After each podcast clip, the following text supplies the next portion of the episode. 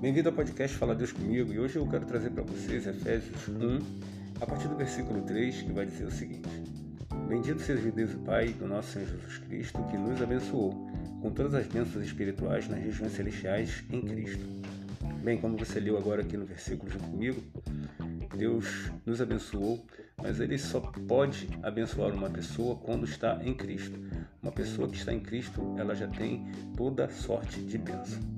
Então, se você não está em Cristo, busca Deus, confesse a sua vida a Ele, porque tem bênçãos sobrenaturais para serem disponibilizadas para você. Então, não deixe essa oportunidade passar, não deixe para amanhã o que você pode fazer agora, nesse momento, através desse, dessa mensagem, desse alerta que eu estou dando a você. É, entrega a sua vida a Deus. Se você já é um cristão, torne a sua vida cada vez mais reta para que as bênçãos de Deus possam alcançar a sua vida. Fica na paz.